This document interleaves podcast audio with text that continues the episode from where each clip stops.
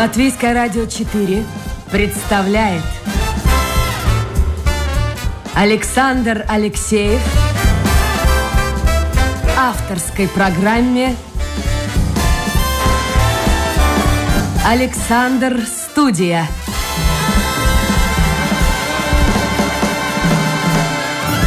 Здравствуйте, друзья. В эфире программа «Александр Студия». Как обычно, в это время с вами автор и ведущий Александр Алексеев. Сегодня у меня в гостях доктор химических наук Антон Сизов. Антон, доброе утро.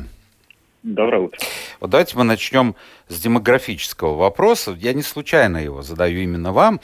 Дело в том, что многие специалисты в области демографии говорят, закончится COVID и начнется великое переселение народов. То есть суть Э, такова, что какие-то страны сохранят экономику, какие-то окажутся в ну, не очень хорошем положении. И э, люди попытаются вот в эти более богатые страны уехать. Причем это относится и к работягам, и э, к специалистам высшей категории, в том числе к ученым.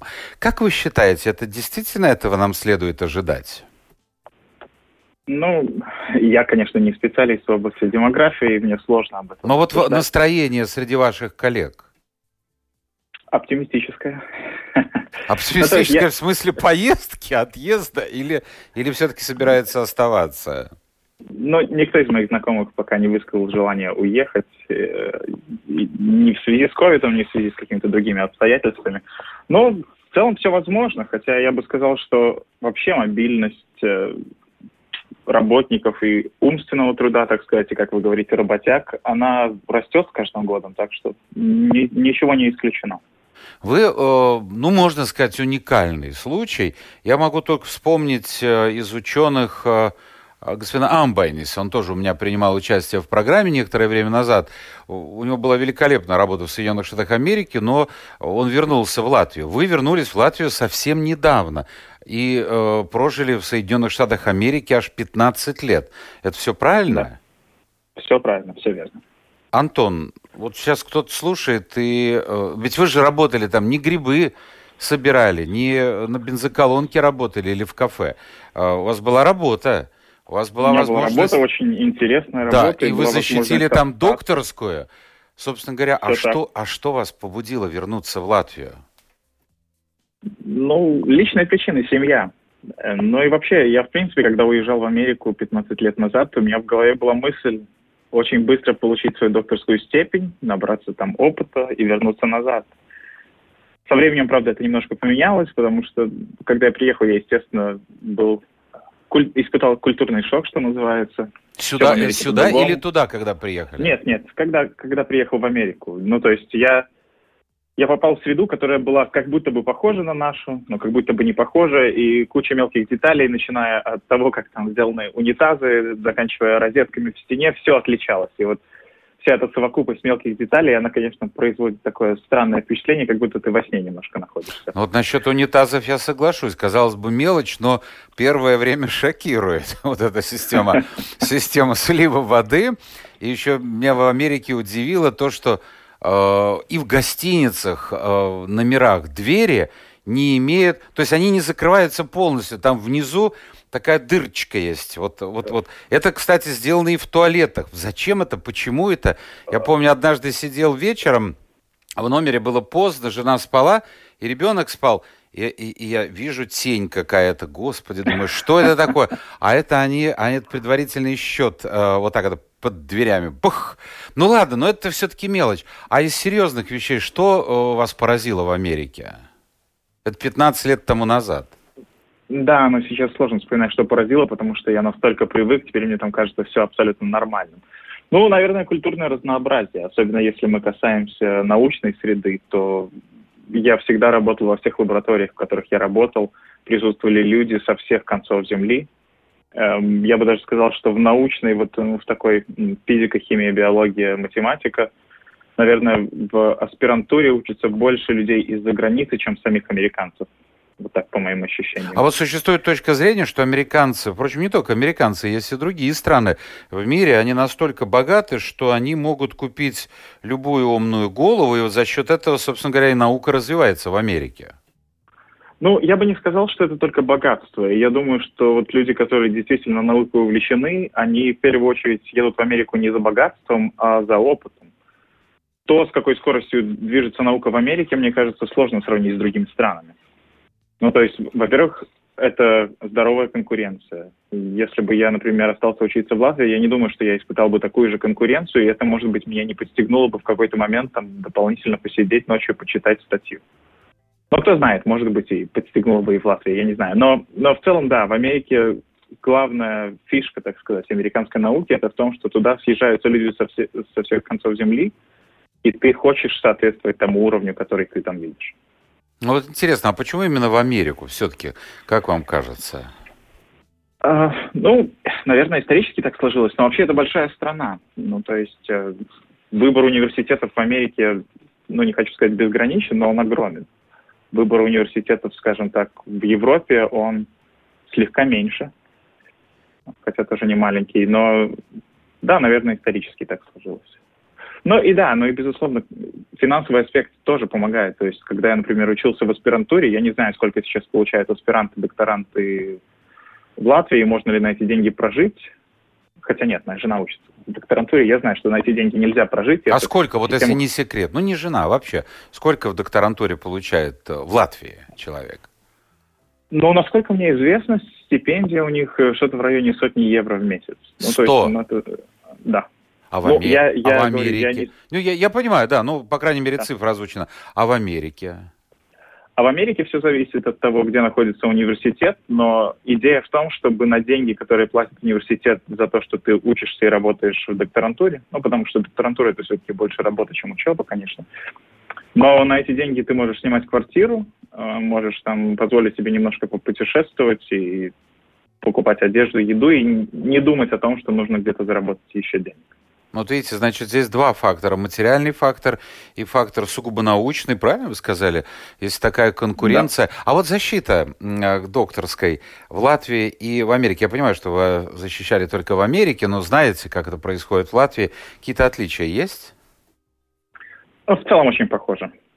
То есть есть, я знаю, что в Латвии есть предзащита. Это когда человек э, защищается, мне кажется, ну, точнее, не то что защищается, а рассказывает тему уже своей готовой диссертации и дает как будто бы полноценную защиту. И ему там, наверное, делают какие-то замечания, поправки, задают дополнительные вопросы, чтобы он мог улучшить свою диссертацию. И в Америке, по крайней мере, вот в Virginia Tech, это где я учился, все точно так же. Была предзащита, правда, она проходит э, за год до защиты, когда тебе говорят, что ну да, ты, по сути дела, готов защищаться, да, делай это, это и это и можешь защищаться. Я напомню, Но что это, это про- да. программа «Александр в студии». У нас сегодня в гостях доктор химических наук Антон Сизов. Ну, действительно уникальный случай. Вы слышите, человек 15 лет не просто прожил, но и сделал карьеру в Соединенных Штатах Америки. И летом э, прошлого года э, вернулся обратно э, в Латвию. А вот у многих возникнет вопрос, естественный вопрос, каким образом вы в Америку попали? Просто билет купили, оформили визу и вперед? – ну, да, но этому предшествовала еще небольшая, так сказать, разведка. Нужно было подать документы в университеты. Это, в принципе, мог сделать любой человек, потому что аспирантура в Америке принимает людей из любых стран. Ну, наверное, есть какие-то там исключения, может быть, Северная Корея. Но, по сути, любой человек может подать заявку. Они требуют какие-то а, документы вроде как бакалаврской степени, сдать какой-то экзамен стандартный, американский, это уже экзамен, который можно сдавать Тогда можно было в Литве, сейчас, я не знаю, наверное, в Латвии можно. Ну и все, и конкурс. Если они тебя выбирают, они тебе высылают приглашение. С этим приглашением можно пойти в американское посольство, получить визу студента, и все, ты летишь в Америку, ты студент. А супруга там тоже была вместе с вами, да, в Америке? Какое-то время, да. Но вообще она тоже училась по заграницам, так сказать. Она начала свое образование после школы в Эстонии. Был там такой университет Конкордии. Это филиал какого-то канадского университета. Потом она училась в Ирландии. И сейчас вот она учится в докторантуре в ЭЛУ. А чем она в Америке она... занималась? Она дистанционно работала и продолжает работать на Организацию Объединенных Наций по промышленному развитию, ЮНИДО. Вообще об Америке в последнее время говорится довольно много. Известные события конца прошлого года, связанные с нежеланием Трампа уходить, и, и все эти штурмы Капитолия. Э, вот ваше впечатление об Америке? Потому что существует э, ну, одна точка зрения. Вот там все, все плохо, и вообще конец Америки скоро придет. Ну, доллар на моей памяти хоронят уже сколько десятилетий. Похоронить не могут, а другие говорят, нет ничего подобного. Огромная страна с огромной экономикой, развивающаяся страна. Вот э, как вы бы сказали? Далее? Э, про про политику я... Даже не про политику, а вот, не вот со, собственно говоря, вот настроение. Вы жили э, в Вирджинии, вы жили в Хьюстоне. Э, да. Ну, в общем-то, люди-то, естественно, вы же общаетесь не только с иммигрантами, и с местными жителями. Лучше им стало хуже при том же Трампе. Например, э, уровень жизни, какие-то проблемы возникают. Откуда-то появились вот эти проблемы в отношениях между белым и черным населением. Они же не на пустом месте возникли. Но мне кажется, эти проблемы были всегда в Америке, просто вопрос как-то стал острее, возможно, из-за этих э, трагических событий, которые произошли в Америке. Но, но в целом Америка, я бы сказал так, она очень отличается. Америка в Вирджинии — это не та же Америка, которая в Техасе. Или Америка в Калифорнии — это не та же Америка, которая там, не знаю, в Мичигане. То есть это, это огромная страна, она мультикультуральна, она отличается по штатам, она отличается по городам. Даже если посмотреть, например, на Техас, в котором я прожил, э, наверное, 8 лет, э, то Техас как штат – это, наверное, более республиканский штат, а города такие, как Остин, столица Техаса, это очень такой продемократическая партия штат, э, город. Ну, то есть Америка разная. В плане того, что загибается ли Америка, я очень сомневаюсь, потому что действительно это страна и с огромной экономикой, и с огромным мозговым потенциалом, и все до сих пор туда стремятся и хотят попасть.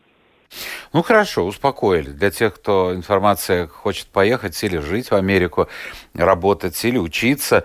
А, скажите, пожалуйста, вот все-таки объясните, что, вот если можно конкретнее, что послужило каким-то, ну я не знаю, поводом, что за семейные проблемы? Почему вы хотели вернуться? Там же все складывалось, все, все нормально А, было. нет, нет, это, это как раз-таки не проблемы, а положительная динамика семейных отношений. Мы с женой решили завести ребенка, и мы хотели, чтобы он родился в Латвии, мы хотели быть ближе к своим родителям, к своим семьям, делиться радостью, так сказать. Вот неож... это... неожиданно. Я знаю, что многие известные люди, обеспеченные, наоборот, уезжают куда-то рожать. Ну, не столько из Латвии, сколько, скажем, из России. Рожают в, те, в той же Америке, в Старой Европе, а вы решили вернуться в Латвию именно, чтобы родить ребенка. Ну да, да, по сути, да. Ну а почему нет? Я, я не вижу... Во-первых, я знаю, что у нас медицинская система все-таки на уровне. А, я не думал, что здесь будут какие-то проблемы а хотелось быть все-таки ближе к семье и чувствовать так сказать, свою Поддержку. Родину. Хорошо, ну, ну, ну, ну родился бы ребенок, и, и потом вернулись бы обратно, нет? Такой вариант не рассматривали? Это... Рассматривали такой вариант тоже. Но, наверное, корона в какой-то степени помогла. Э, не знаю, я, я, честно говоря, не помню деталей, по которым мы решили все-таки рожать в Латвии, а не в Америке конкретно, и не возвращаться потом уже. Слушайте, он же был Наверное, гражданином, ребенок э, был бы гражданином Соединенных Штатов Америки. Я сейчас подумал, ну, да. да. Был бы, да, был бы.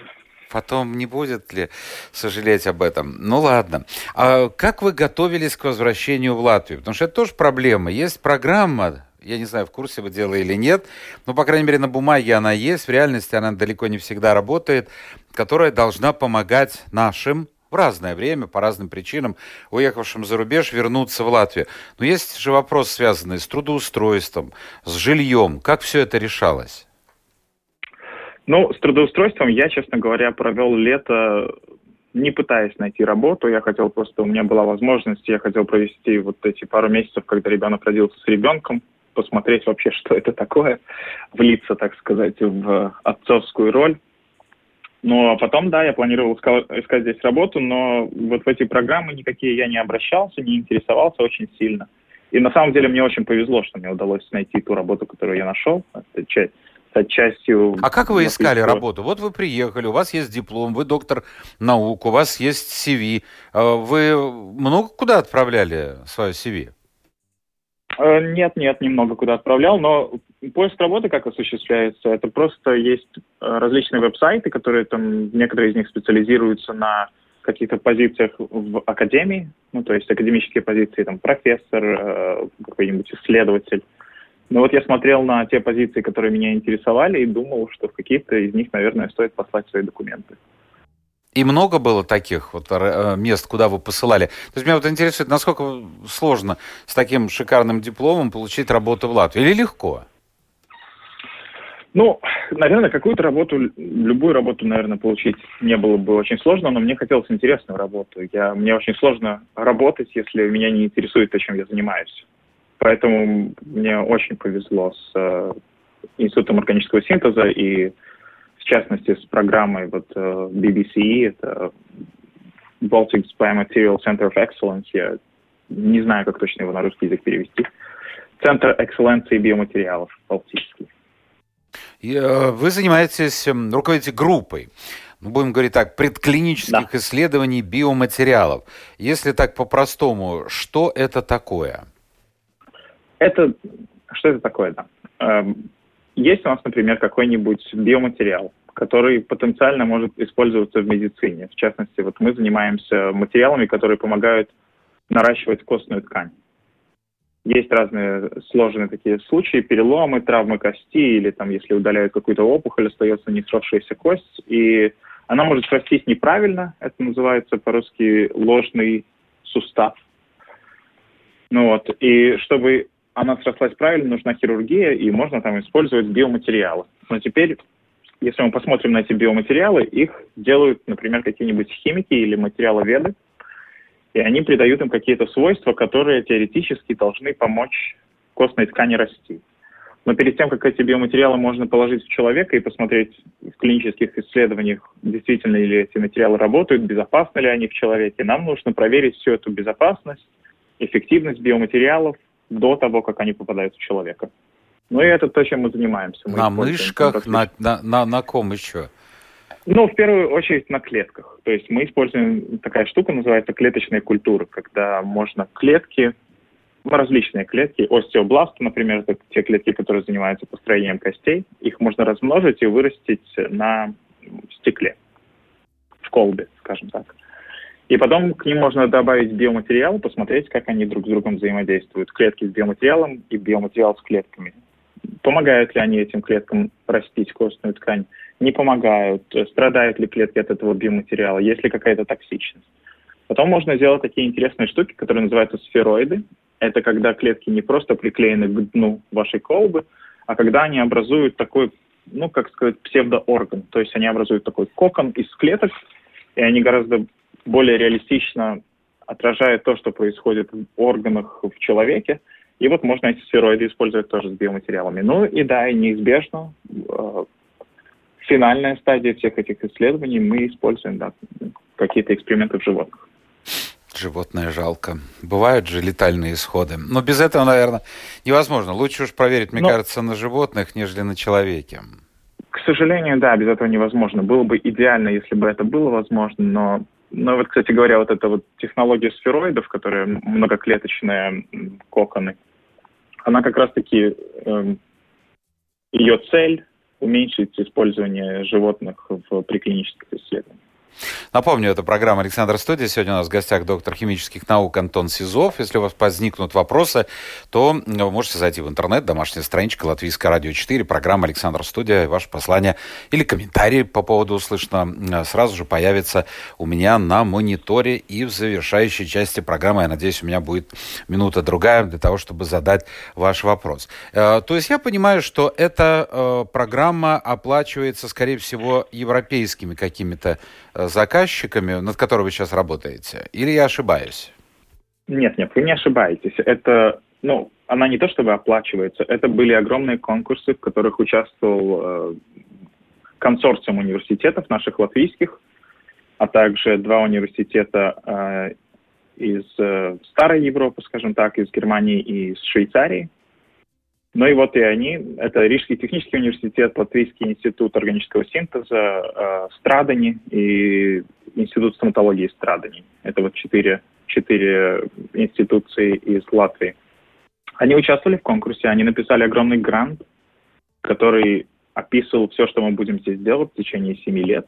И через соревнования, соревнуясь с такими же заявками из разных стран, из многих стран европейских, мы получили э, вот это вот финансирование, и да. И... А через семь лет должен быть результат. Правильно, я понимаю. Семь лет эта программа. Да. А, да, да, конечно. А если результата не будет? Всякое бывает в науке.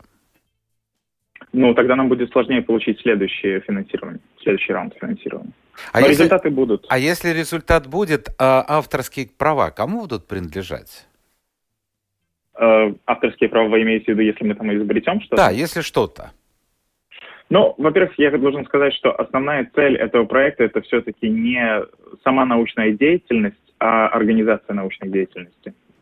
Цель, цель этой программы – наладить сотрудничество между латвийскими университетами в области биоматериалов, перенять опыт от э, университета ФАО из Германии и АО исследовательского института из Швейцарии, научиться, как правильно строить, в том числе и административно, исследования, как правильно нанимать людей, как правильно взаимодействовать друг с другом.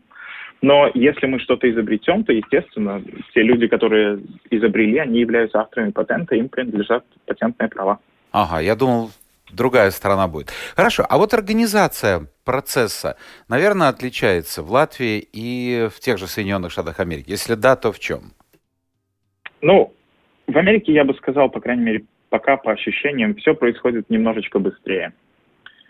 А, в Латвии и в Европе существуют некоторые ну, я бы их назвал бюрократические, не то что барьеры, а, не знаю, хампы на дороге, бортики. Э, то есть, например, здесь заказать реагент, один из реагентов, вот у меня, к сожалению, два месяца не мог я его получить, потому что на даже маленькие закупки здесь нужно объявлять конкурс. И это понятно, это все для того, чтобы была предотвращена какая-то коррупция, чтобы я там условно не покупал эти реагенты у своих друзей.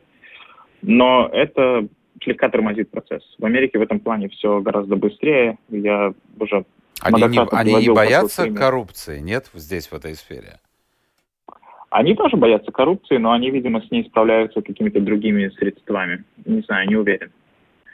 Но, да, мне нравится очень приводить такой пример, что в Америке я мог заказать реагент сегодня, и завтра он бы у меня уже стоял на столе. Ну, естественно, есть исключения, но в целом там все в этом плане происходит очень быстро. А может быть, это все-таки связано с эм, ну, таким неспешным ритмом жизни? Рига все-таки нам кажется. Вот приезжают люди из провинции, ой, какой у вас сумасшедший ритм жизни. Приезжают мои знакомые ну, скажем, из э, Москвы, говорят, боже мой, у вас ночью не работает ни спортзал, ни парикмахерские. Может быть, все-таки в этих мегаполисах другая жизнь, другой ритм? Ну, может быть, и с этим связано, но я должен заметить, что в Америке многие университеты находятся совсем в глуши. То есть это, ну, это да. что называется, college town, это просто городок, который построен вокруг университета. Я, кстати, сам учился в Virginia Tech, который именно такой вот college town и есть. Понятно. Население, мне кажется, население в учебный год там достигало, наверное, 60 тысяч или что-то в этом роде, а летом 25. Антон, вот у меня некоторое время назад, относительно недавно, был директор вашего института, Института органического синтеза, и он сказал, что самая большая проблема, вот заканчивается проект, допустим, там, рассчитанный на два года, на пять лет, на семь лет, как у вас, и самое главное, э, ну, сделать так, чтобы не было простое, ведь если нет нового проекта, нет финансирования, э, проблема возникает с оплатой труда. Вот эта конкуренция, она все-таки благо, или благо было, ну, старое время, когда государство делало какие-то заказы, люди сидели на заработной плате, то есть все было стабильно и без всяких проблем. Человек заканчивал одну программу, переходил к другой. Вот какая, какой из вариантов вам ближе?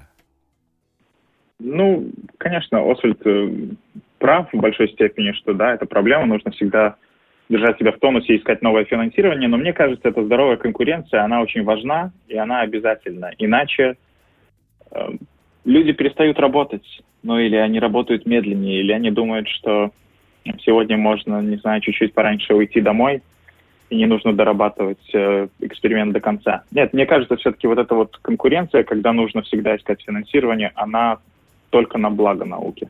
Ну и посмотрите... Вас на говорит американец, науку. мне кажется, в большей степени. Вот вы угадали, потому что я хотел как раз сказать, что посмотрите на американскую науку, там все, все исследования построены на грантах. Люди получают деньги под исследование, только написав гранты и выиграв конкурс среди других таких же людей. Ну и конкурс довольно, довольно высокий, как правило. Ну, то есть, э, может быть, топ-7, топ-10 заявок получает финансирование в итоге. Вот интересно. Но это, Существует это, вот это, две, две точки да. зрения. Опять-таки, я в Америке был несколько раз, но вы там жили, я приезжал просто. Хотя дочь там училась тоже в свое время. А, существует такая точка зрения, что э, американцы, ну, в целом, мы же не будем говорить обо всех, а, живут, чтобы работать, а в отличие от европейцев, особенно Южной Европы, они работают, чтобы жить. А, вот вы согласны с этим? Ну, в какой-то степени согласен, да, потому что там действительно рабочий ритм очень такой высокий очень много людей работают, особенно что касается аспирантуры, докторантуры. Чем лучше университет, тем больше там люди работают. Очень часто можно студентов увидеть в лабораториях там и в 9 часов вечера, и в 6 часов вечера в субботу. Ну, то есть 40-часовая рабочая неделя – это не про американцев точно. Но получается парадоксальная ситуация. У меня знакомый живет под Чикаго, и э, когда он мне рассказывал, как это все происходит, он на машине едет до какой-то там станции, не помню уже, там, железной дороги или метро, что-то такое. Потом едет э, в Чикаго по этим эстакадам, там идет метро через центр города. И, в общем, это встает, я уже не помню, в 5 или... Ну, ну что-то очень рано вообще, совершенно немыслимо для Риги.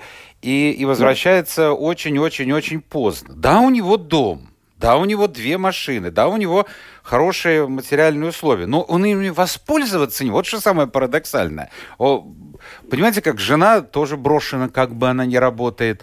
Вот, вот даже не знаю, что лучше. Ну, наверное. Я могу только сказать, что в плане науки э, обязательно нужно быть фанатом своего дела. То есть, если, если тебе нравится, вот мне, например, очень нравится наука, я с детства был любознательным, и мне кажется, ничего не поменялось. И поэтому мне провести там дополнительные пару часов, пытаясь что-то изучать, или там провести дополнительные пару часов на работе, мне не кажется это чем-то сверхъестественным. А дома ребенок, проблем. жена, маленький ребенок. Да, все правда, но такова жизнь. Соляви. Понятно. То есть, да, ну 15 лет в Америке это 15 лет. Но вы таким, говорите, были и до Америки. Вы участвовали же во всевозможных э, олимпиадах, э, кружках. То есть такой активный был, были молодым человеком. Да, да, я участвовал в олимпиадах и кружках. Это, по сути дела, э, мой путь в науку через олимпиады. А кто? Родители подтолкнули учителя? Кто вообще э, Учитель. У меня была такая учитель. замечательная учительница, Мариам Станиславовна Тежа. Она организовала кружок такой по интересам, так сказать. Эм, и мы каждую субботу с 9 до 12, мне кажется, 3 часа, каждую субботу собиралась такая группа школьников, которым было интересно. И это, мне кажется, это даже в первую очередь была не химия, а вот этот вот соревновательный дух и вообще эта атмосфера, которая царила в нашем кружке. Ну да, и все это постепенно вылилось в то, что меня заинтересовала наука как таковая. И так я пришел в науку. А у вас есть мечта в науке? Я всем ученым задаю вопрос. Сейчас мы дойдем до Нобелевской премии. Ну, говорят действительно, что плохо тот э, солдат, кто не мечтает о маршальском жезле. Ну, ну, это действительно так. Ну, какая-то мечта вот у вас есть. Вы доктор наук. Что может быть? Ну, академика можете стать, могут избрать. Ну, могу стать академиком, но мечта, наверное, сделать что-то, сделать какой-то материал, какую-то молекулу, которая могла бы изменить жизнь людей в лучшую сторону. Могла бы решить какую-то медицинскую проблему. Антон, скажите, пожалуйста, вот вопрос возникает. Э, говоришь с нашими учеными, по-разному, конечно, не все, но тем не менее очень многие э, выигрывают гранты, работают на, в основном на европейских программах.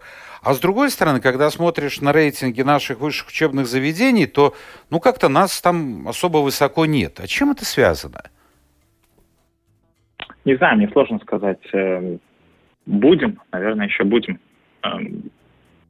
У нас, конечно, не хватает людей. Латвия все-таки маленькая страна, поэтому сложно конкурировать с огромными странами, как, не знаю, Германия или США или Великобритания.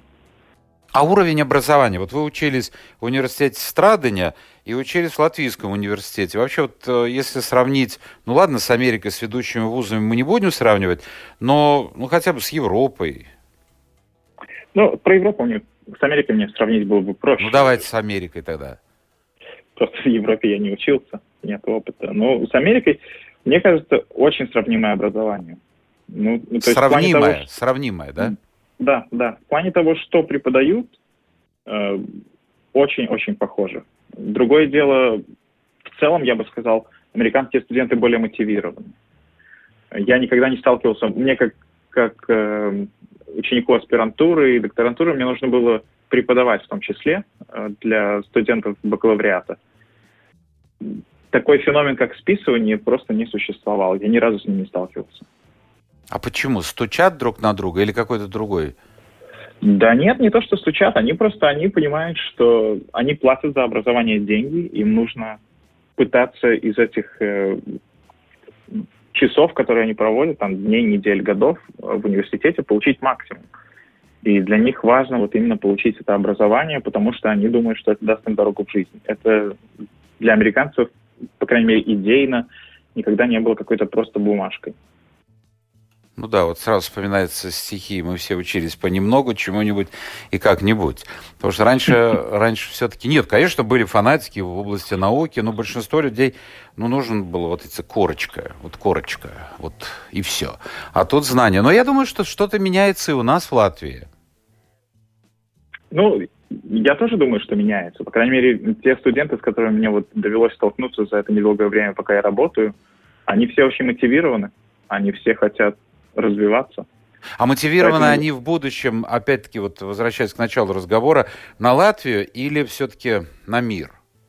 На ну, такой вопрос не возникал, но, но я думаю, что если они поедут, как я, например, поучатся где-то за границей и вернутся в Латвию, ничего плохого в этом нет. Наоборот, даже хорошо, они привезут с собой этот, этот бесценный опыт, который внутри нашей маленькой страны довольно сложно получить. С этим нельзя не согласиться. Вот возвращаясь к вопросу о приезде в Латвию, э, скажите, кстати, вы не ответили на вопрос по жилью.